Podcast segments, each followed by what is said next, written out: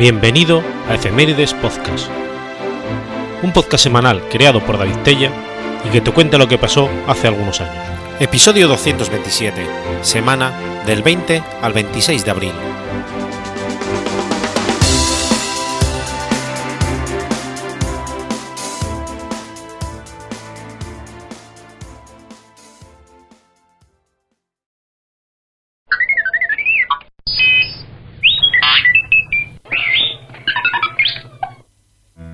20 de abril de 1739. Nace William Bartram. William Bartram fue un botánico y naturalista estadounidense, hijo de John Bartram. William Bartram nació en Kinsesing, Pensilvania. Acompañó a su padre en muchos de sus viajes a las montañas Catskill y a Florida, y fueron notables la calidad de los dibujos, que hizo desde una temprana edad, de los especímenes de plantas que su padre recogía. Tuvo también un papel importante en el mantenimiento del jardín botánico de su padre, añadiéndole varias especies raras.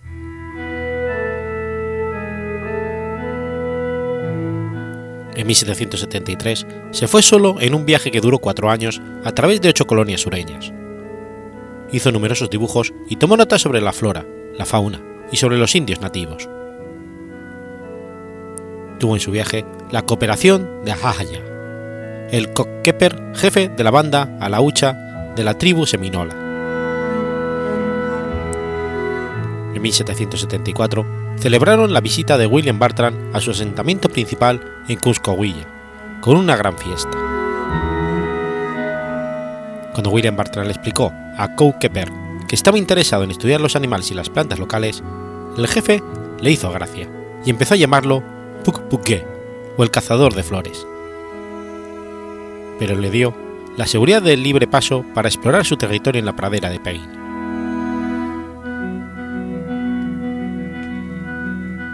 William Bartram fue en otra expedición a través de Florida, Georgia, Carolina del Norte y Carolina del Sur durante la mayor parte del 1780. Este tiempo recopiló la más completa lista de pájaros americanos hasta entonces existente.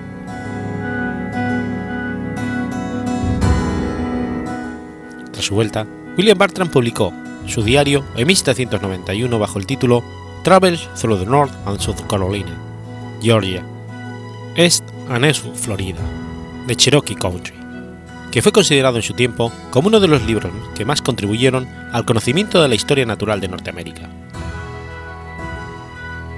Además de su contribución al conocimiento científico, la obra Travels es notable por sus descripciones del campo americano, que influyó en el espíritu de numerosos escritores románticos de la época. Se sabe que William Wordsworth y Samuel Coleridge habían leído su libro, y su influencia se puede apreciar en muchas de sus obras.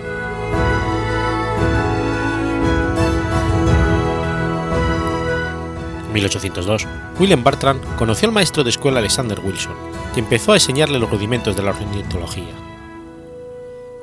La obra de Wilson, American Ornithology, Incluye numerosas referencias a William Bartram y el área alrededor de los jardines de la casa de este. William Bartram pasó las últimas décadas de su vida con un ritmo de vida de estudio y de trabajo tranquilo, en su casa y jardín en Kensington, rechazando varios ofrecimientos para enseñar botánica y declinando una invitación para acompañar la expedición de Lewis y Clark. Murió en su hogar a la edad de 84 años.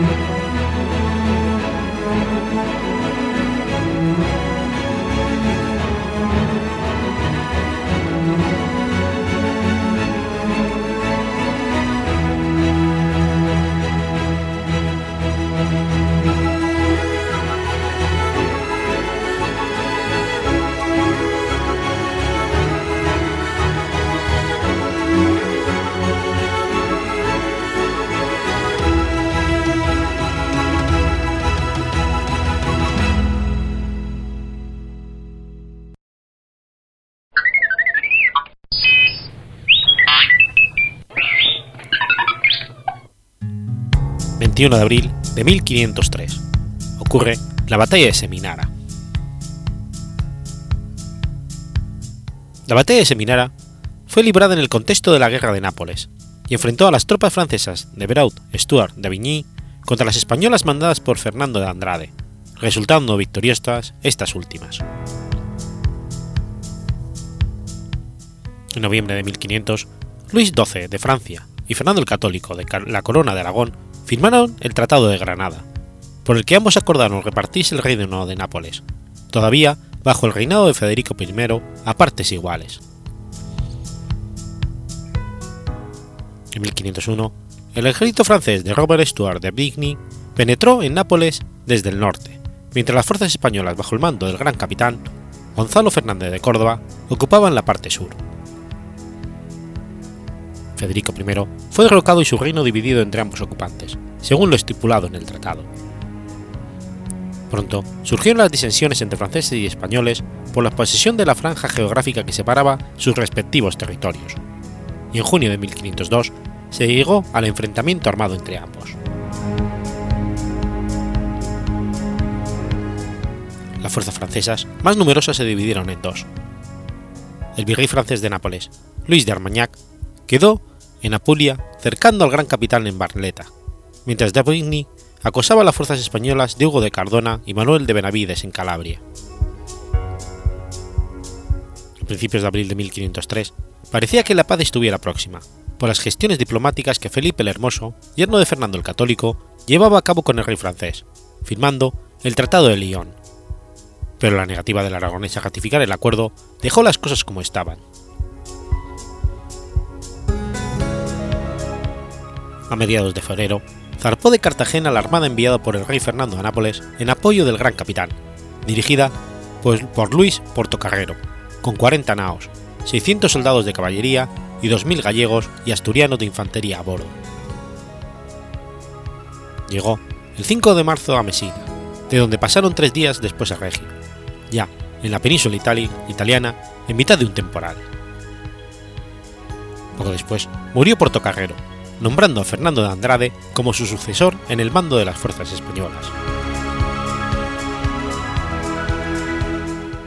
Enterado de Bigny de la llegada de los refuerzos españoles, juntó 200 jinetes y 800 infantes con los que marchó sobre Terranova, que se encontraba defendida por el capitán Alvarado con 100 jinetes y 300 infantes, antes de que fuera socorrida.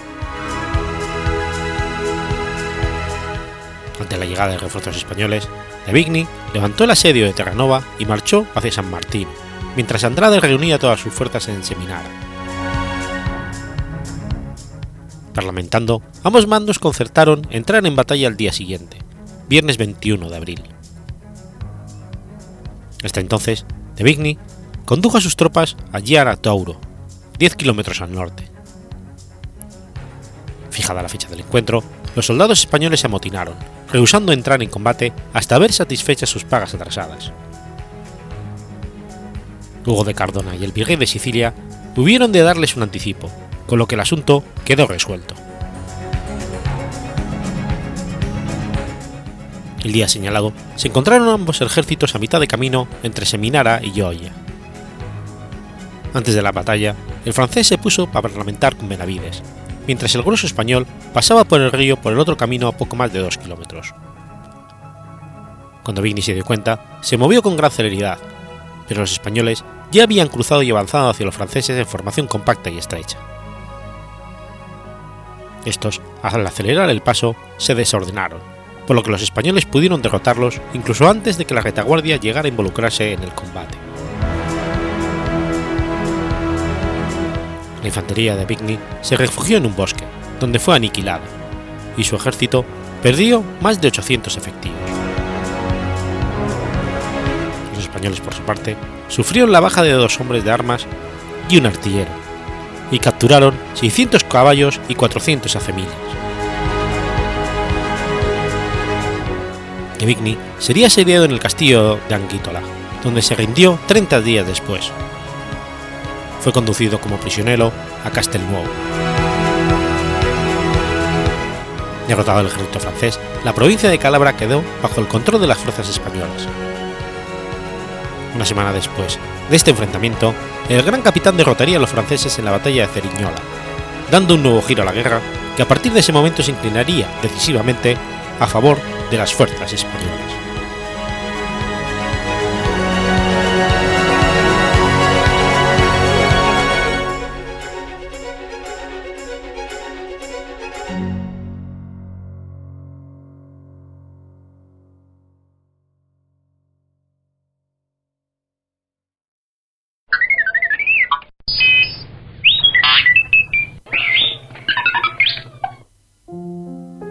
22 de abril de 1616. Muere Miguel de Cervantes. Miguel de Cervantes Saavedra fue un novelista, poeta, dramaturgo y soldado español. Desde el siglo XVIII está admitido como el lugar de nacimiento de Miguel de Cervantes, que fue Alcalá de Henares, dado que allí fue bautizado, según su acta bautismal, y que de allí aclaró ser natural en la llamada información de Argel el día exacto de su nacimiento es menos seguro, aunque lo normal es que naciera el 29 de septiembre, fecha en que se celebra la fiesta del Arcángel San Miguel, dada la tradición de recibir el nombre del santoral del día del nacimiento. Miguel de Cervantes fue bautizado el 9 de octubre de 1547 en la parroquia de Santa María la Mayor. Sus abuelos paternos fueron el licenciado en leyes Juan de Cervantes y doña Leonor de Torreblanca, hija de Juan Luis de Torreblanca, un médico cordobés. Su padre se llamaba Rodrigo de Cervantes y nació en Alcalá de Henares por casualidad. Su padre estaba entonces allí por trabajo. Lo educaron para ser cirujano, oficio más parecido al antiguo título de practicante que a nuestra idea de médico. Don Rodrigo no pudo seguir sus estudios continuados no solo por su sordera, sino por el carácter inquieto e itinerante de su familia, que llegó a moverse entre Córdoba, Sevilla, Toledo, Cuenca, Alcalá de Henares, Guadalajara y Valladolid. Sin embargo, aprendió cirugía de su abuelo materno cordobés y del padrastro, también médico que lo sucedió, sin llegar a contar nunca con un título oficial.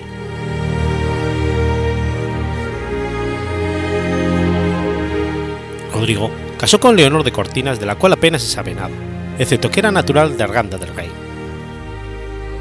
Los hermanos de Cervantes fueron Andrés, Andrea, Luisa, que llegó a ser prima priora de un convento carmelita, Rodrigo, también soldado, que la acompañó en el cautiverio argelino, Magdalena y Juan, solo conocido porque su padre lo menciona en el testamento.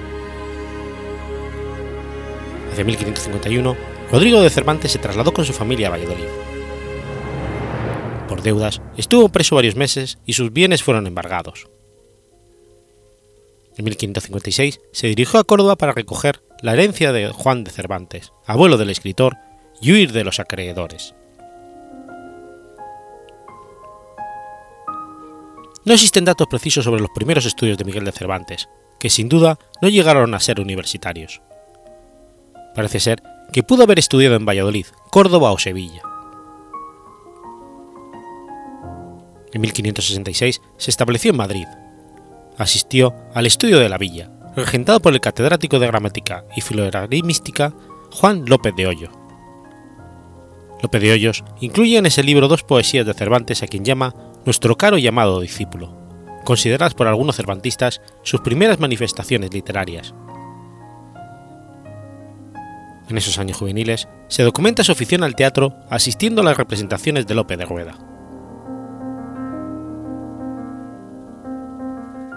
Se ha conservado una providencia de Felipe II que data de 1569, donde manda prender a Miguel de Cervantes, acusado de herir en un duelo a un tal Antonio Sigura, maestro de obras. Si se trata realmente de Cervantes y no de un homónimo, podría ser este el motivo que le hizo pasar a Italia. Llegó a Roma en diciembre del mismo año. Allí leyó los poemas caballerescos de Ludovico Ariosto, que tanto influirían en Don Quijote y los diálogos de amor del judío sefardita León Hebreo, de inspiración neoplatónica que determinarán su idea del amor. Cervantes se imbuye del estilo y del arte de Italia. Se pone al servicio de Giulio Aquaviva, que será cardenal en 1570 y a quien probablemente conoció en Madrid. Le siguió por Palermo, Milán, Florencia, Venecia, Parma y Ferrara. Pronto lo dejará para ocupar la plaza de soldado en la compañía del capitán Diego de Urbina, del tercio de Miguel de Moncada. Embarcó en la galera marquesa. El 7 de octubre de 1571 participó en la batalla del Panto, la más alta ocasión que vieron los siglos pasados, los presentes, ni esperan ver los venideros, formando parte de la Armada Cristiana, dirigida por Juan de Austria, hijo del rayo de la guerra Carlos V, y donde participaba uno de los más famosos marinos de la época, el Marqués de Santa Cruz, que residía en La Mancha, en Viso del Marqués. De aquí procede el apodo de Manco de Lepanto, que se interpreta mal, pues la mano izquierda no le fue cortada, sino que se le anquilosó, anquilosó a perder el movimiento de ella cuando un trozo de plomo le seccionó un nervio. Estaba pues tullido de la mano izquierda. Aquellas heridas no debieron ser demasiado graves, pues tras seis meses de permanencia en un hospital de Mesina, Cervantes reanudó su vida militar en 1572. Tomó parte de las expediciones navales de Navarino, Corfú, Biserta y Túnez. En todas ellas bajo el mando del capitán Manuel Ponce de León y el aguerrido tercio de Lope de Figueroa, personaje que aparece en el alcalde de Zalamea, de Pedro Calderón de la Barca.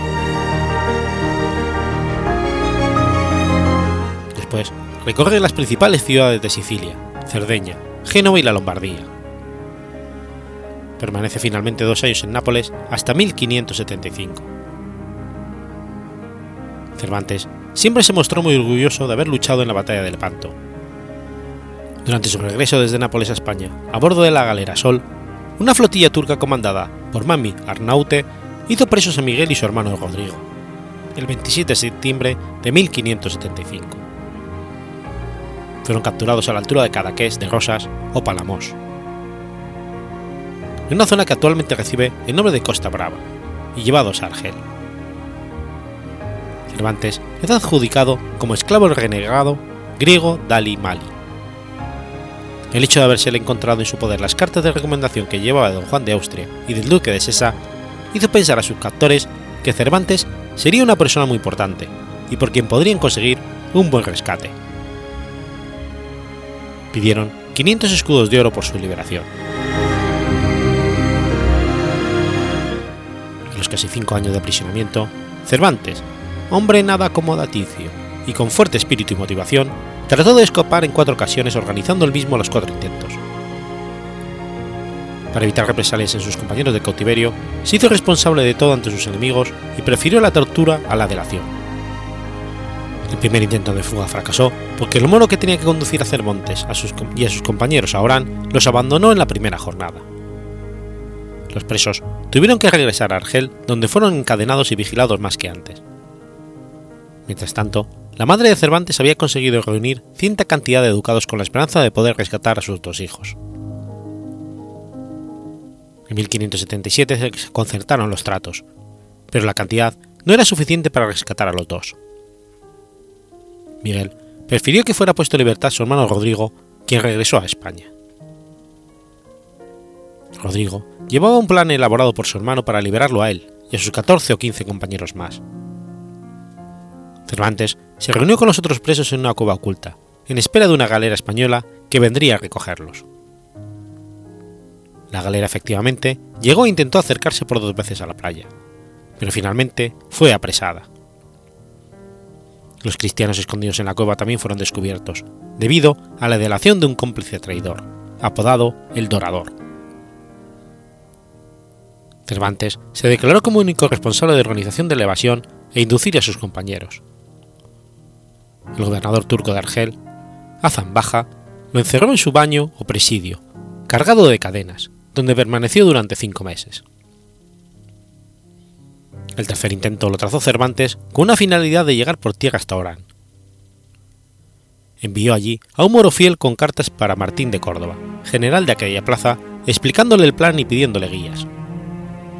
Sin embargo, el mensajero fue apresado y las cartas descubiertas. En ellas se demostraba que era el propio Miguel de Cervantes quien lo había tramado todo. Fue condenado a recibir 2.000 palos, sentencia que no se cumplió porque muchos fueron los que intercedieron por él. El último intento de escapar se produjo gracias a una importante suma de dinero que le entregó un mercader valenciano que estaba en Argel. Cervantes adquirió una fragata capaz de transportar a 70 cautivos cristianos. Cuando todo estaba a punto de solucionarse, uno de los que debían ser liberados, el ex dominico Dr. Juan Blanco de Paz, reveló todo el plan a Azam Bajá. Como recompensa, el traidor recibió un escudo y una jarra de manteca. Azam Bajá trasladó a Cervantes a una prisión más segura en su mismo palacio. Después decidió llevarlo a Constantinopla, donde la fuga resultaría una empresa que es imposible de realizar. De nuevo Cervantes asumió toda la responsabilidad.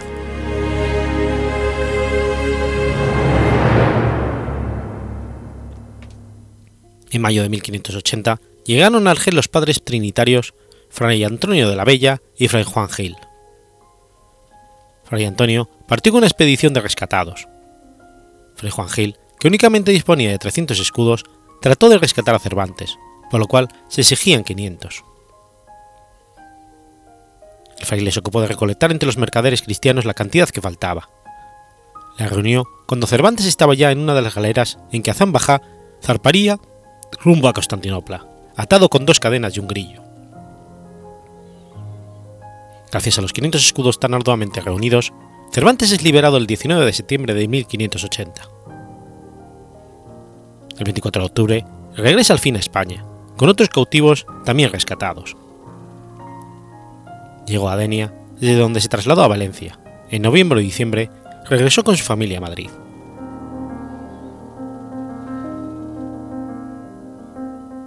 En mayo de 1581, Cervantes se trasladó a Portugal, donde se hallaba entonces en la corte de Felipe II, con el propósito de encontrar algo con lo que rehacer su vida y pagar las deudas que había contraído su familia para rescatarle de Argel. Le encomendaron una misión secreta en Orán, puesto que tenía muchos conocimientos de la cultura y costumbres del norte de África. Por este trabajo recibió 50 escudos. Volvió a Lisboa y a finales retornó a Madrid. A mediados de septiembre de 1584, Cervantes acudió a Esquivias, a la llamada Doña Juana de Gaitán, para que Cervantes se encargara de la publicación del cancionero poemario de su, de su anterior esposo, Pedro Lainez. El 22 de septiembre de dicho año, y ante el procurador Ortega Rosa, Juana Gaitán firmó el poder dado a Cervantes. Tres meses después, el 12 de diciembre de 1584, contrae matrimonio con Catalina de Salazar y Palacios en el pueblo toledano de Esquivias. Catalina era una joven que no llegaba a los 20 años y que aportó una pequeña dote. El matrimonio con su esposa no resultó, y a los dos años de casados, Cervantes comienza sus extensos viajes por Andalucía. El matrimonio no llegó a tener hijos. Cervantes nunca habla de su esposa en sus muchos textos autobiográficos, a pesar de ser él quien estrenó en la literatura española el tema del divorcio, entonces imposible en un país católico. En 1587 viaja a Andalucía como comisario de provisiones de la Armada Invencible. Durante estos años como comisario, recorrió una y otra vez el camino que va de Madrid a Andalucía, pasando por Toledo y La Mancha. Ese es el itinerario de Rinconet y Cortadillo. Estableció en la ciudad de Sevilla el 10 de enero de 1588, desde donde recorrerá pueblos como Écija, Estepa, Araal, Marchena y la Puebla de Cazalla, recogiendo productos como aceituna, trigo y cebada como comisario de abastos de los barcos reales. El embargo de bienes de la Iglesia llevó al provisor del arzobispado de Sevilla a dictar sentencia de excomunión contra Cervantes y a ordenar al vicario de Écija que pusiera en tablillas al excomulgado.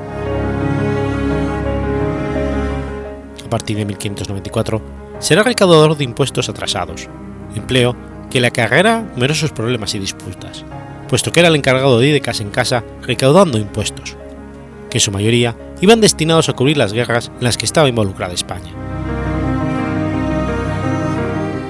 Es encarcelado en 1597 en la cárcel real de Sevilla, entre septiembre y diciembre de ese año, tras la quiebra del banco donde depositaba la recaudación Supuestamente, Cervantes había apropiado dinero público y sería descubierto tras ser encontrado veres irregulares en las cuentas que llevaba.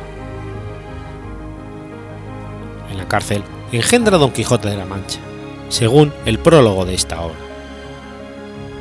No se sabe si con ese término quiso decir que comenzó a escribirlo mientras estaba preso o simplemente que se le ocurrió la idea allí.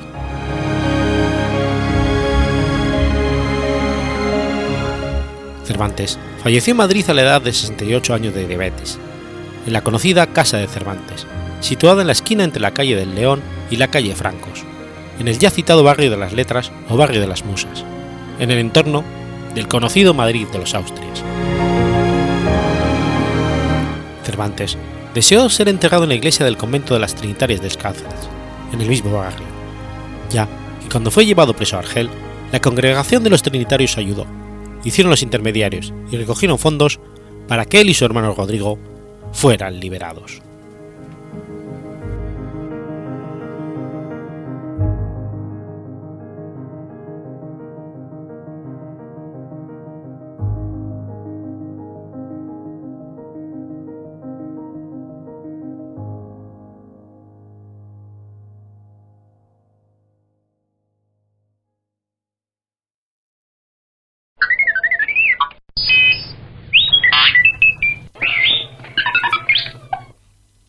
23 de abril de 1865. Muere Diego de Argumosa. Diego Manuel de Argumosa y Obregón fue un médico español que llegó a ocupar la cátedra de cirugía en la Facultad de Medicina de la Universidad de Madrid. Distinguido como el restaurador de la cirugía española, se caracterizó por ser un gran innovador en el campo de la ciencia médica, destacando por realizar el primer ensayo clínico e impulsar el uso de la anestesia en España introduciendo el éter en 1847. Diego de Argumosa nació el 7 de julio de 1792 en la localidad cántabra de Villapresente, perteneciente al municipio de Reocín, hijo de Juan Antonio Argumosa, médico local, y de Úrsula Obregón, ambos hijos hidalgos. Cursó sus primeros estudios en la Escuela del Pueblo y el bachillerato en el Colegio de los Padres Escolapios de Villacarriedo, también en Cantabria.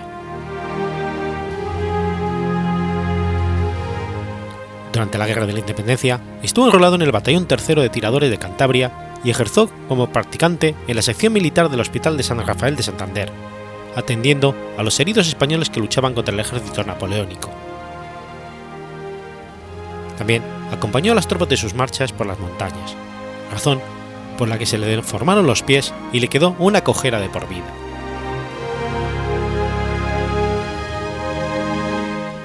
Al acabar la contienda en 1814, obtuvo el título de bachiller por la Universidad de Alcalá. Ingresó después en el Colegio de Cirugía de San Carlos de Madrid y se licenció en cirugía médica.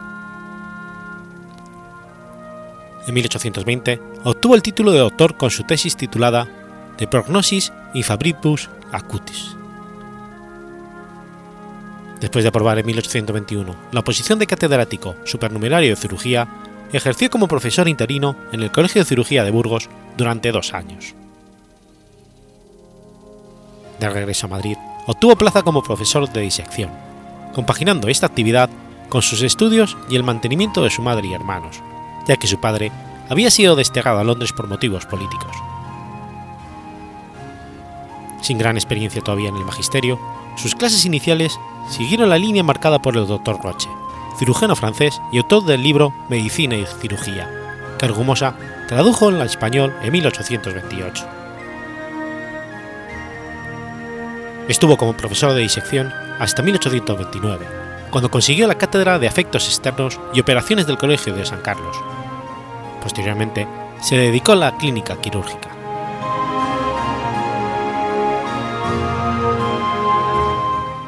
Durante el desarrollo de su actividad académica, tanto teórica como práctica, Argumosa se convirtió en el cirujano más prestigioso y brillante del país, destacando por lo acertado de sus diagnósticos y por la gran precisión, orden y recta metodología en la ejecución de todas sus operaciones. El 13 de enero de 1847 introdujo en España la anestesia por inhalación de éter sulfúrico, tan solo tres meses después de que John Warren y William Morton lo aplicaran por primera vez en las ciudades de Boston 15 meses después de que fuera experimentado en la Academia de Medicina de París por François Magnier.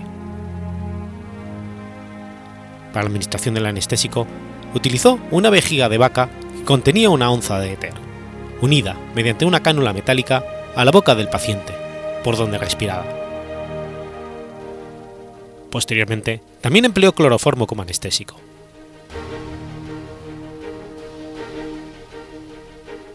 Gran renovador de la técnica quirúrgica general, cambió la posición en la que operaba a los enfermos, tumbados en vez de permanecer sentados, como se hacía hasta aquel momento, para que los pacientes soportaran mejor el dolor. Ideó nuevos sistemas de amputación del muslo y de la fístula anal, que reflejó en diferentes monografías. Fue el inventor de la sutura hilvanada, que usó en aneurismas. También fue de los primeros en practicar la flebografía, sutura del desgarro de una vena. Introdujo numerosas innovaciones, algunas en el campo de la medicina general. Fue el precursor de la sepsia y antisepsia, con cuidado excepcional en la limpieza de las manos, los instrumentos utilizados y el campo de operaciones, aislando a los pacientes mientras eran operados, en lugar de hacerlo en la misma habitación con otros enfermos.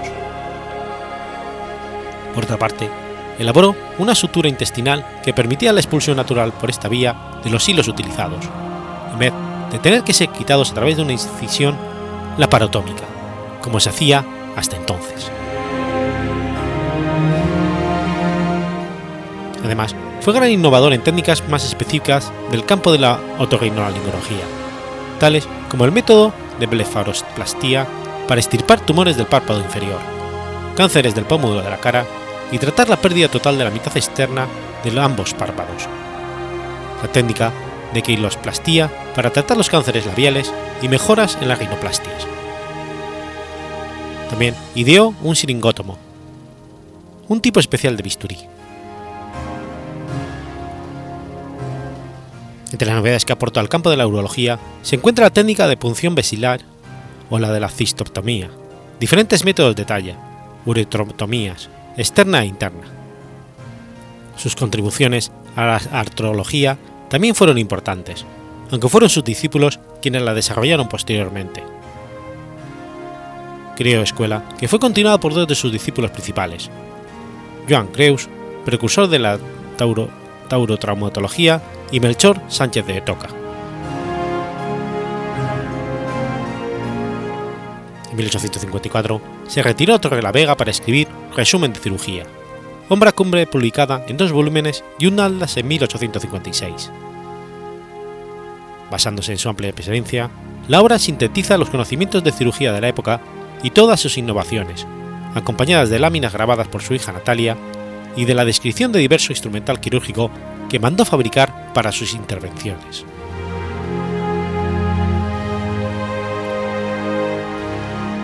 En pleno romanticismo, hubo en la villa de Madrid un suceso que atravesó fronteras.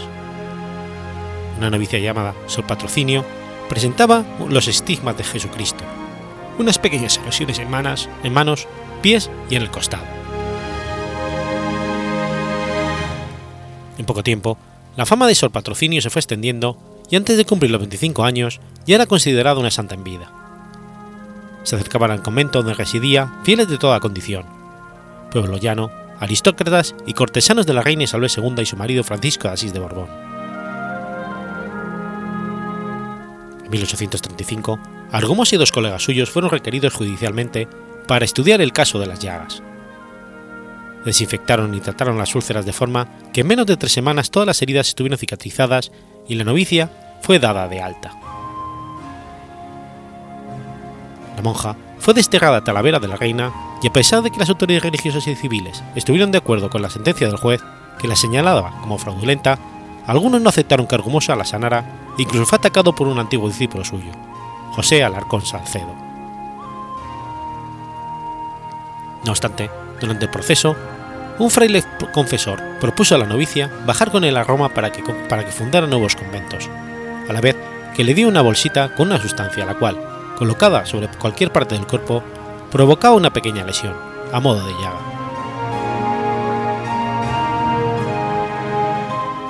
A lo largo de su carrera, Argomosa se granjeó el respeto y admiración de muchos, pero igualmente el rencor y envidia de no pocos. Obtuvo la cátedra en 1829 fundamentalmente por sus conocimientos y dotes oratorias. En ese trance, era el tercero en discordia de la terna que formaba junto con Bartolomé Obrador, apadrinado por el infante Carlos María Isidro, y Cándido Callejo, apadrinado por el ministro Francisco Tadeo Calomarde, lo que le enemistó con todos ellos. Debido a su recto carácter, hacia 1848 se enfrentó públicamente a Joaquín Heisler al escribir este un libro incompleto y lleno de errores, basado en sus clases prácticas. En 1850 publicó unos artículos en el periódico La Unión en los que llamó prevadicadores universitarios a algunos profesores que se querellaron contra él. Argumosa fue absuelto por calumnias y condenado por injurias a 24 meses de destierro, multa de 100 duros y suspensión de cargo y derechos políticos durante la condena. Poco después de la rápida y consecutiva muerte de sus dos hijas, el 27 de enero de 1854 se jubiló a la edad de 62 años, después de sufrir contrariedades en la cátedra por razones de tipo político. Se retiró a vía presente, subvencionando al hospital de Torre la Vega con 30 reales al mes. Diego de Argumosa falleció en Torre de la Vega a los 72 años de edad.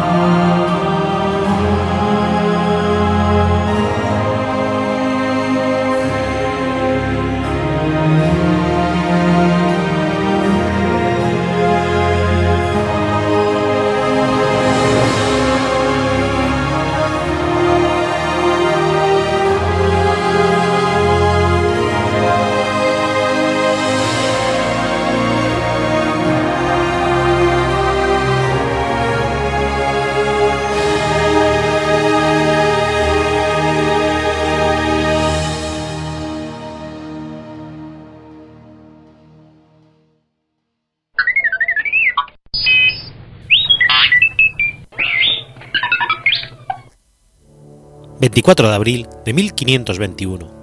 Muere Juan Padilla.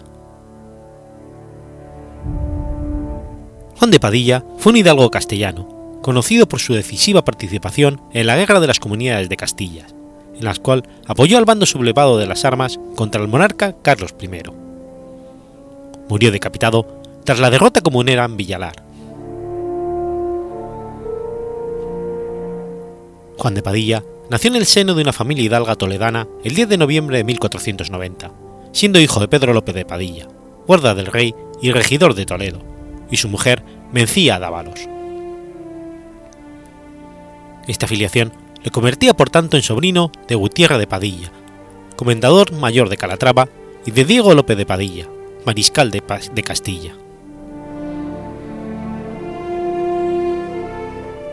El 18 de agosto de 1511 en la ciudad de Granada contrajo matrimonio con María Pacheco, hija de Íñigo López de Mendoza y Quiñones, primer marqués de Mondéjar y segundo conde de Tendilla. Durante dos años, ambos vivieron en la villa toledana de Mascaraque. El 20 de julio de 1513, presentó en el ayuntamiento toledano una provisión real que lo facultaba para ocupar la regiduría que su padre había renunciado en favor de él, y el día 29 de ese mismo mes tomaba posesión del oficio. Pedro López también lo benefició renunciando, el 7 de agosto de 1517, la Capitanía General del Reino, que fue concedida a Juan. El 22 de agosto de 1518, el monarca Carlos I ordenó que le fuese asentado el salario correspondiente a dicho oficio, unos 200.000 maravedíes anuales. A principios de 1520, Toledo se opuso con fuerza a la idea de que las cortes convocadas en Santiago de Compostela sirviesen para conceder un nuevo servicio fiscal a Carlos I. Por ese motivo, se negó a enviar procuradores. Tras la suspensión de las Cortes el 4 de abril, para ser trasladadas a La Coruña, el monarca requirió al grupo de regidores toledanos reacios a esta autoridad a presentarse en la corte, al mismo tiempo que enviaba a otros más dóciles con la misión de reunir al ayuntamiento y elegir diputados favorables a la corona. En ese grupo estaba incluido Juan de Padilla. El 16 de abril, cuando aquellos regidores se disponían a partir, una multitud numerosa se interpuso en su camino y les impidió salir de la ciudad. Según narra el cronista Fray Prudencio Sandoval, dicha multitud trasladó a Padilla a una capilla del claustro de la iglesia mayor, que llamaban del obispo don Pedro Tenorio, y le hizo prometer que no saldría de allí sin su permiso. En las semanas siguientes a la partida del monarca hacia el Sacro Imperio, donde se coronaría emperador, la revuelta iniciada por Toledo se extendió a toda la meseta castellana y comenzaron los primeros preparativos militares.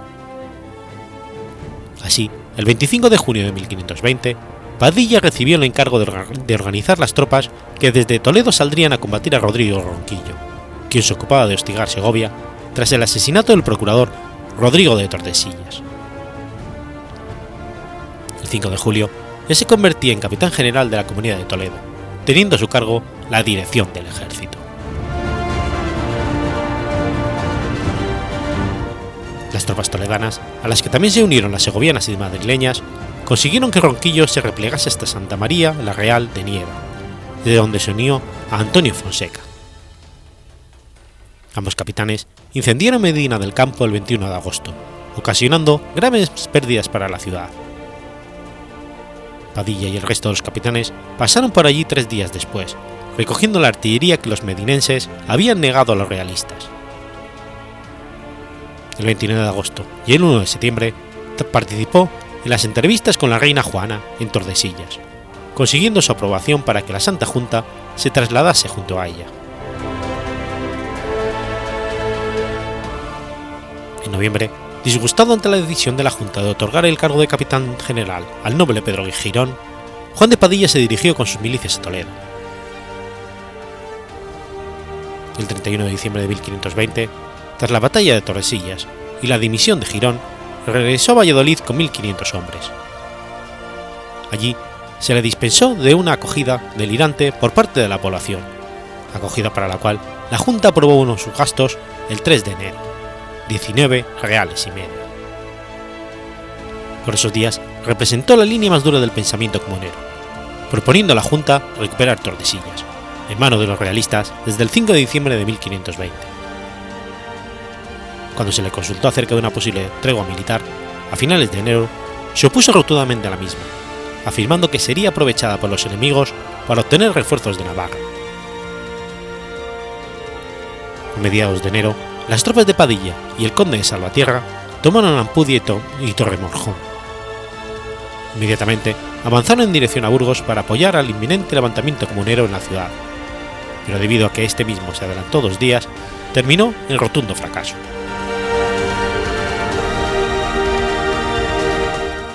Tras la tentativa fallida de Burgos, Padilla regresó a Valladolid para después trasladarse con sus tropas a Medina del Campo, dando seguridad a las fuerzas segovianas a cruzar el paso del puente del Duero. El 30 de enero, comunicó a Toledo su intención de tomar el castillo de Simancas en cuanto pudiese reunir las milicias necesarias. El 7 de febrero, sus fuerzas asolaron las propiedades del conde de Benavente en Cigales. Fue entonces cuando se comenzó a debatir en la Junta si debía elegirse un comandante en jefe para todo el ejército. Padilla se mostró partidario de mantener la autonomía de las milicias urbanas, con todos los capitanes en grado de igualdad, pero tuvo que ceder ante la petición que en sentido contrario lanzaron los demás jefes militares. Entonces propuso para el cargo a su colega toledano Pero Lasso de la Vega. La comunidad de Valladolid, sin embargo, se opuso a su designación. En la noche, una multitud fue a buscar a Padilla a su casa y sin siquiera dejarlo vestirse, se lo llevaron gritando: ¡Viva Padilla! ¡Viva Padilla! Padilla será nuestro general. Finalmente, fue nombrada una comisión para dirigir al ejército, aunque en la práctica fue Juan de Padilla quien cumpliría ese rol fundamental. Resuelta la, la cuestión, las tropas comuneras asediaron Torrelobatón, tomando la villa el 25 de febrero. Se trataba, en realidad, de una operación militar planeada exclusivamente por Padilla, que consideró necesario obtener un triunfo rápido en el que levantar el ánimo de sus tropas. Nuevamente, la Junta le consultó acerca de una posible tregua militar. Esta vez Padilla respondió de manera diferente. En efecto, el 28 de febrero escribió una carta a Toledo comunicándole que el momento de negociar con los realistas desde una posición de fuerza había llegado precisamente con la victoria de Torrelobatón. Afirmó asimismo ser consciente de que la guerra civil perjudicaba a todos por igual, ricos y pobres, soldados y civiles, mujeres y niños, para finalmente mostrarse partidario de una tregua de ocho días.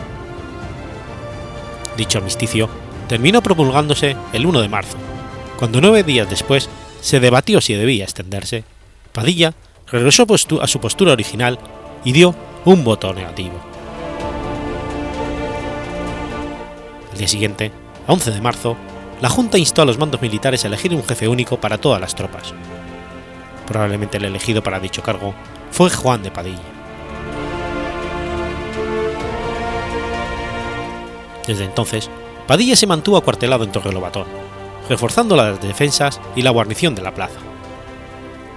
Mientras tanto, las tropas realistas de Tordesillas y de Burgos se unieron y establecieron su campamento en Peñaflor de Ornija, a nada más de una legua de Torrelobatón. En la madrugada lluviosa del 23 de abril de 1521, las fuerzas comuneras salieron de Torrelobatón en dirección a Toro, pero el ejército realista siguió su camino y las alcanzó en el pueblo de Villalar. La desmoralización de la soldadesca, unida a las inclemencias del tiempo, provocó una dispersión en masa de los soldados comuneros, que ni siquiera pudieron desplegarse ante el ataque de la caballería. Padilla, que tenía sumando unos 6.000 hombres, buscó la muerte arremetiendo con su lanza a un grupo de caballeros del conde de Benavente. Pudo derribar a Pedro Bazán del Caballo, pero recibió una grave herida en la pierna y finalmente fue tomado prisionero por Alonso de la Cueva. Poco después, el caballero Pedro de la Cueva, hermano del anterior, le asestó una herida en el rostro, cerca de la nariz. Junto a los demás capitanes, fue trasladado al castillo de Villalba en calidad de prisionero de guerra. En esas circunstancias, le ofreció a Alonso de Cueva 50.000 ducados si lo dejaba ir, pero el caballero se negó a aceptar la oferta. El día siguiente, 24 de abril de 1521, fue decapitado.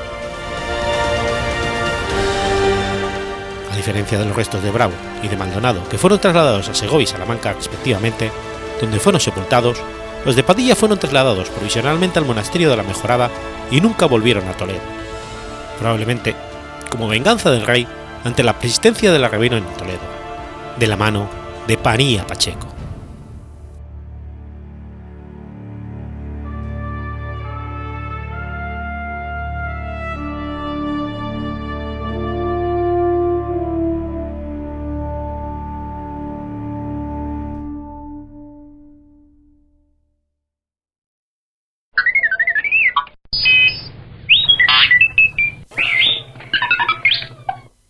25 de abril de 1287.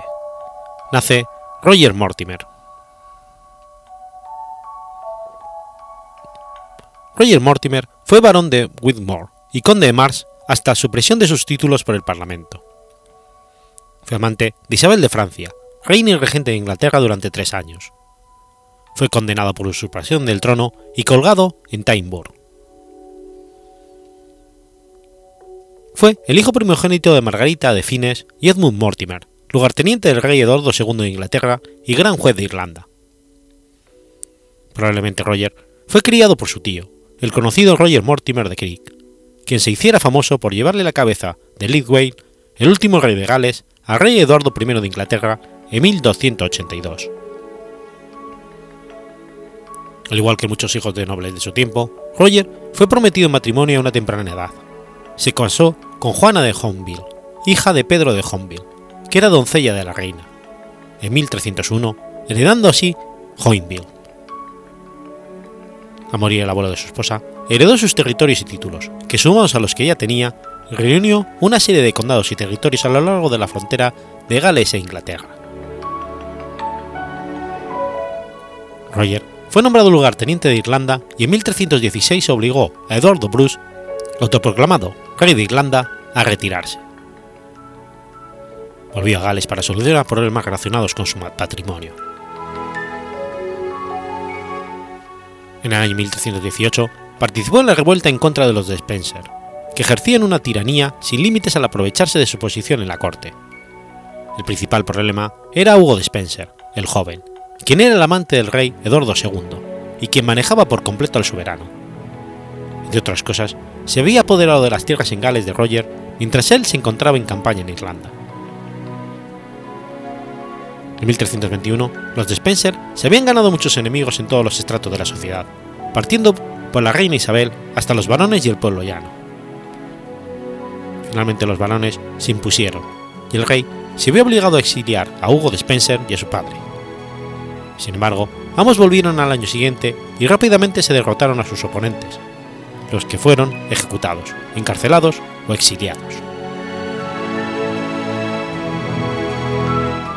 Mortimer fue encerrado en la Torre de Londres junto con su tío Rogelio Mortimer de Chile, pero logró evadirse de ella en agosto de 1323, asilándose en Francia, que en esos momentos se encontraba en conflicto con Inglaterra.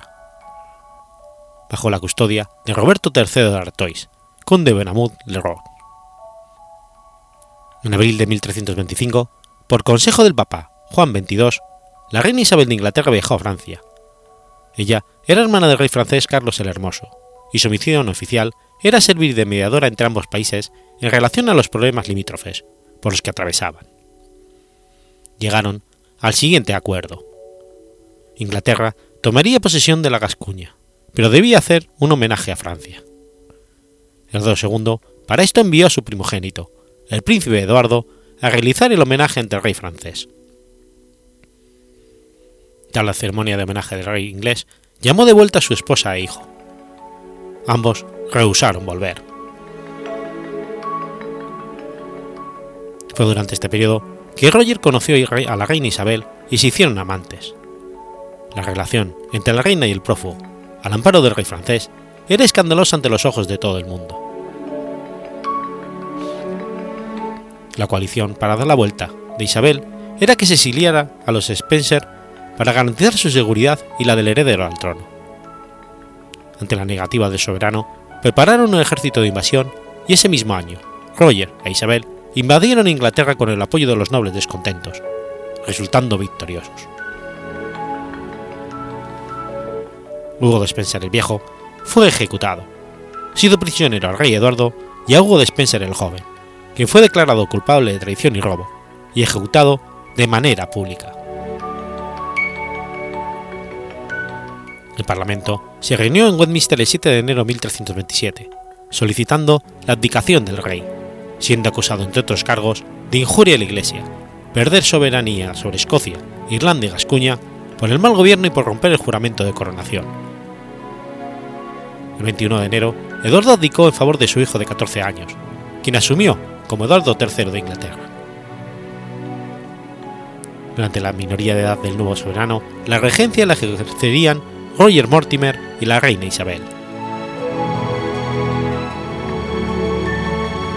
La primera disposición de los regentes fue finalizar la guerra con Francia el 31 de marzo de 1327, entrando en vigencia un nuevo Tratado de París, donde Inglaterra obtuvo un pobre beneficio, Ponthieu y Gascuña, mientras Francia obtuvo Angers, Bazas y sus alrededores, además de una indemnización de 50.000 marcos de plata. Durante ese año, el abdicado Eduardo II logró escapar con ayuda de sus partidarios, pero fue rápidamente capturado y murió en el castillo de Berkeley, donde fue encarcelado. Oficialmente, se habló de una muerte natural, pero según muchos, la realidad es que fue asesinado por órdenes de Mortimer y la reina.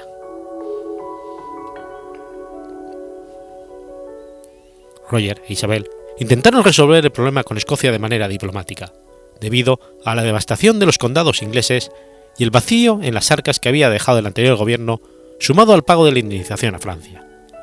No se podía costear un ataque armado.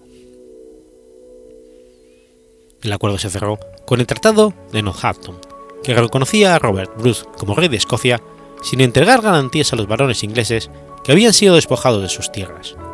Además, el acuerdo contemplaba el compromiso entre el hijo de Robert Bruce, David de cuatro años, con la hija de Isabel y Eduardo II, Juana, de siete años.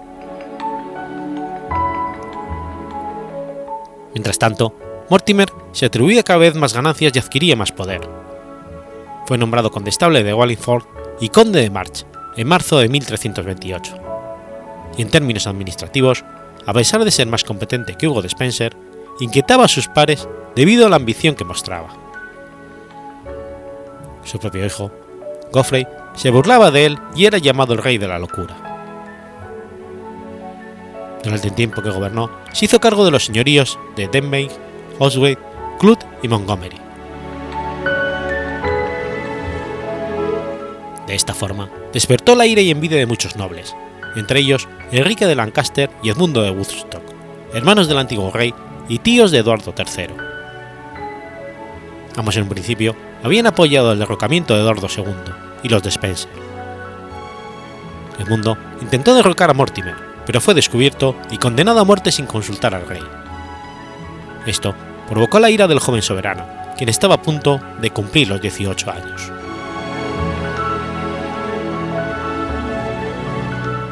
El 19 de octubre de 1330, Roger e Isabel se encontraban durmiendo en el castillo de Nottingham.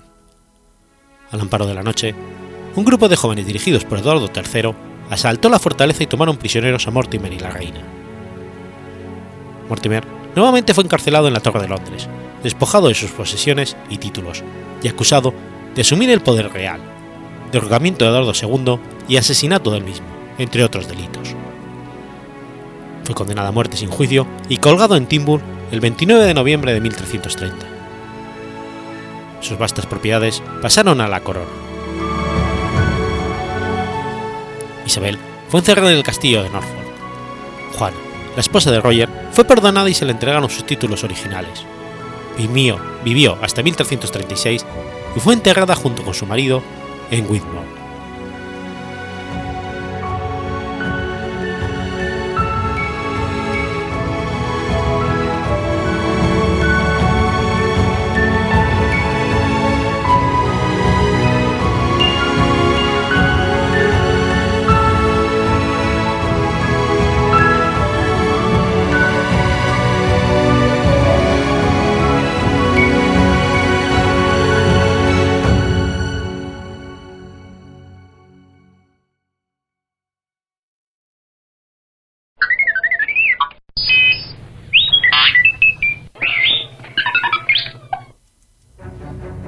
26 de abril de 1885. Nace Carl Einstein. Carl Einstein fue un influyente escritor, historiador de arte, crítico y anarquista alemán, una de las figuras más importantes en la historia del movimiento vanguardista.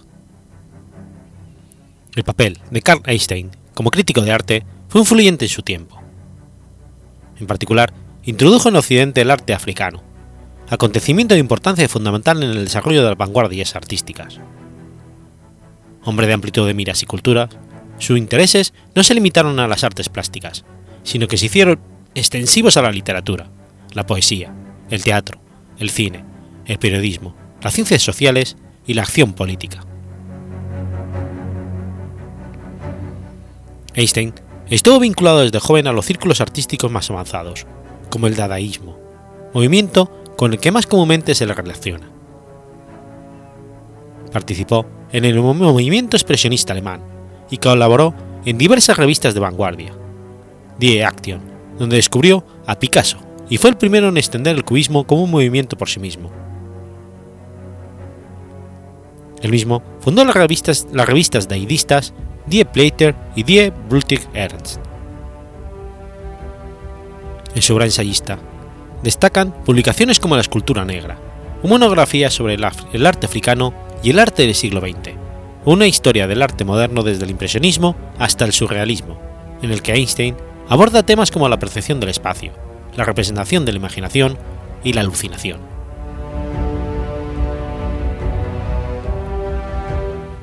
En 1928, Einstein se instaló en Francia. Y en el 32 fundó y dirigió junto con Georges Batel y Michael Lewis la revista Documents. En 1935 coescribió con el director Jean Renoir la película Tony, según el crítico André Bazin, la primera película neorrealista de la historia del cine, que trata del amor y muerte de un obrero español en la Provenza.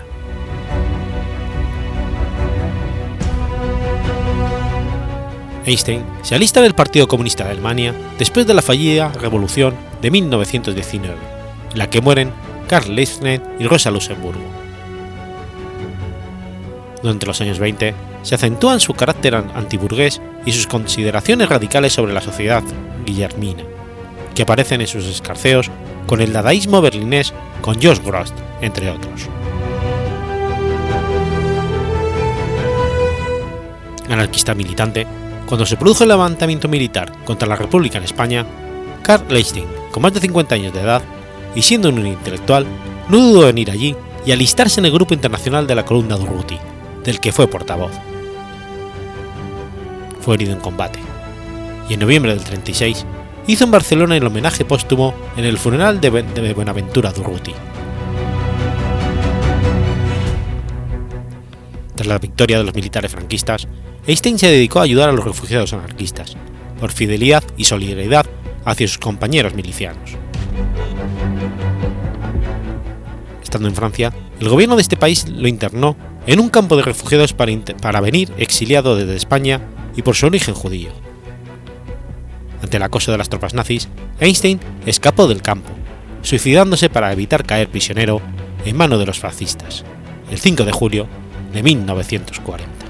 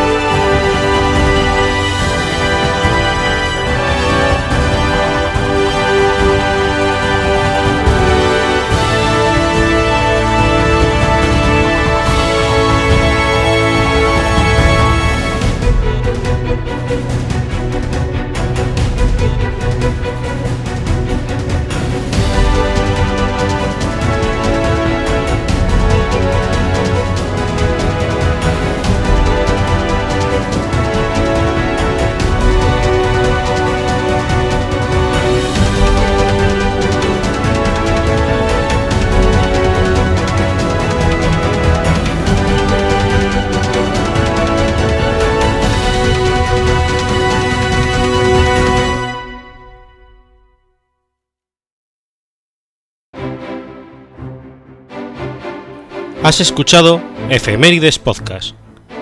Si quieres ponerte en contacto conmigo, puedes hacerlo por Twitter a la cuenta arroba efemeridespod o mi cuenta personal, arroba telladavid, o por correo electrónico a la dirección efemeridespod.gmail.com. También puedes visitar la página web efemeridespodcast.es. Y recuerda que puedes suscribirte por iTunes y por iBox, y tienes un episodio nuevo cada lunes.